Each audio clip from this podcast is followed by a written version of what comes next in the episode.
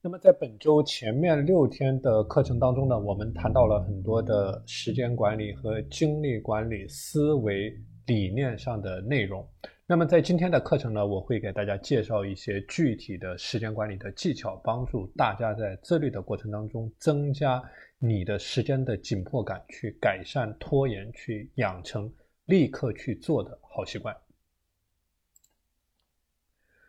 之前我给大家讲过时间管理的一个重要的原理，叫做时间管理的帕金森定律啊。我们很多人之所以会出现拖延呢，就是因为和这个帕金森定律有关啊。这个帕金森定律呢，讲到的内容是给到你一个固定的工作时间和固定的工作任务，那么你就有无限拖延下去的可能性，直到你所有的可以利用的时间全部被这一个任务所占满。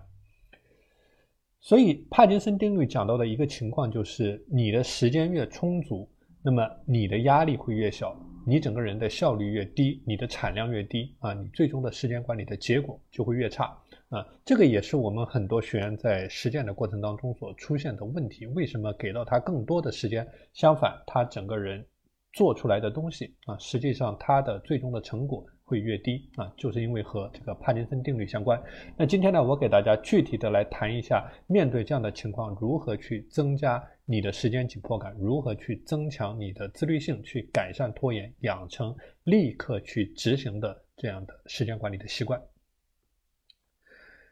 那首先呢，是去搭建起来你的时间颗粒度啊，就是你最小的管理，你管理时间的最小单元，比如说你的十五分钟。你的三十分钟啊，就是根据你的情况，你用什么样的这个时间颗粒度去管理你的时间，管理你的工作任务，那你可以去做一些思考。那么在你的每个时间颗粒度呢，尽可能的去解决一个问题，或者说在你多个时间颗粒度去解决问题。那比如说你面对一个具体的工作任务，你面对一个具体的事情，那你给到自己的规定就是说。一个时间颗粒度，或者说三个，或者说五个时间刻度去解决这个问题啊，就是每一个具体的动作，每一个具体的任务都要对应着具体的时间颗粒度的数量。那么另外一个技巧就是在你的执行过程当中呢，一切以目标为导向去做事情，也就是我之前所谈到的以结果为导向去做。啊，我之前讲到了一些好用的技巧，比如说，在你一天刚开始的时候，把你一天要做的三件事情去写下来啊，写在你的贴纸上面，写在你的笔记本上面。那么你一天的时间管理，或者说你的所有的时间管理，都是围绕着这几件事情来做啊。就说你的每一个时间刻度之内，你所做的每一个动作，都是围绕着这个目标，围绕着这个结果去做。那你的每一个目标呢，应该遵循我们之前所谈到的 SMART 的原则啊，就是说有一个明确的目标啊，就说具体要做什么样的事儿。那么这个目标呢，是有一个衡量的标准啊，就说你怎么样去评判这个事情完成了还是没有完成啊，一目了然，没有模糊的空间。那么还有一个呢，就是说你的每一个目标，就像我刚才所谈到的，要有这对应的具体的时间刻度啊，三个时间刻度，五个时间刻度啊，具体是多少个时间刻度去完成这件事情。另外，我在前两天讲到了一个观点，就是你要人为的去创造出大块的整段的高专注度的时间段啊。包括我在昨天也谈到了怎么样去实现你的自我察觉，怎么样去察觉你的生物钟，怎么样去察觉你的作息时时间段啊。所以，当你在人为的创造出这种高效的专注的时间段的时候呢，和你的精力度匹配起来，然后把你的最宝贵的时间用在刀刃上面去攻克高价值的困难的问题。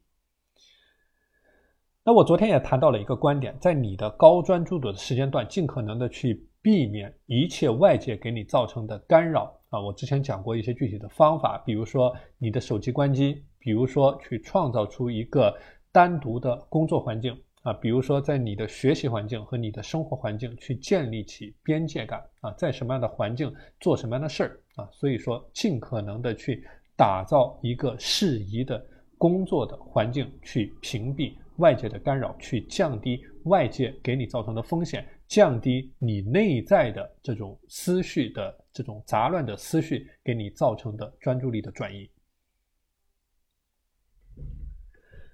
那么，另外呢，用好之前所谈到的番茄钟工作法啊，用好之前所谈到的番茄钟工作法，用这样的。专注力管理方法去管理你最小的时间单元，一个番茄一个番茄的给它吃掉，尽可能的去养成这种工作习惯啊。刚开始的时候，你可能觉得保持专注非常的困难，但是你慢慢的去做，一点一点的去做，你在最开始的时候，可能一天也就保持那么。一个小时、两个小时的高专注度的时间，这个没有关系，一点一点的去训练自己，一点一点的去培养你专注力的这种感觉啊，去提升你在高效的黄金时间段的这种专注的能力，去解决高价值的问题。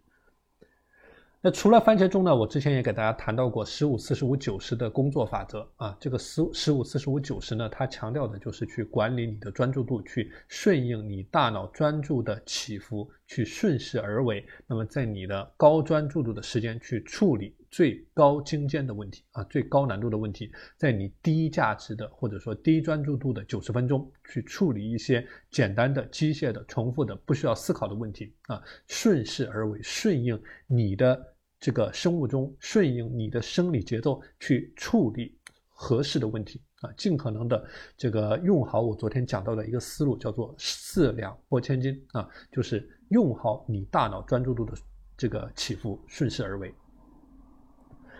那另外一件你可以做的事呢，就是每天去做一件突破你自己舒适圈的高价值的事件。啊，那么突破你自己舒适圈的高价值事件呢？你可以从不同的角度来理解。那比如说，在你进行你每天的业务管理的过程当中啊，你可以去找到一件突破你现在的这种舒适圈的工作，或者说去寻找一个更赚钱的工作环节，或者说去寻找一件能给你带来更大价值的事情尽可能的用这种制度化的形式去要求你自己每天做一件这样的事情。啊，这样做的一个好处就是避免你在舒适圈来回打转，避免你进入到一种伪勤奋的啊这样的一种循环当中啊。所以说，尽可能的去